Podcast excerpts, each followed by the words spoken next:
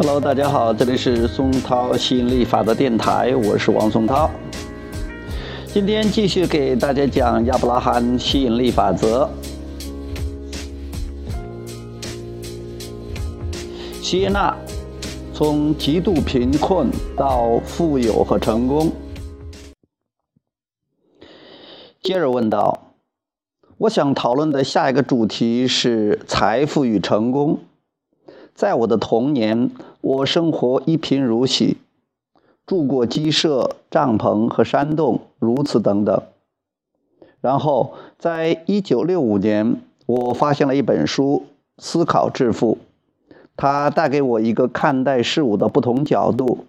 从那天开始，我的财富生活螺旋上升。”从居住在大众巴士车里起家，到创造出六位数十万的年薪收入，然后又是七位数百万的年薪收入。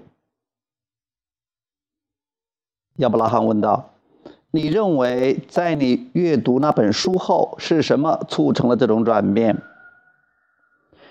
杰瑞说：“嗯，我印象最深的是，长大后我还是第一次这么关心想要的事物，而不考虑其他。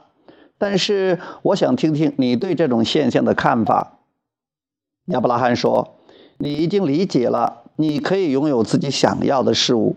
生活一开始，这种愿望就已经形成。但是，直到你阅读那本书，你才开始相信这是可能的。”这本书导致你开始允许愿望成为现实。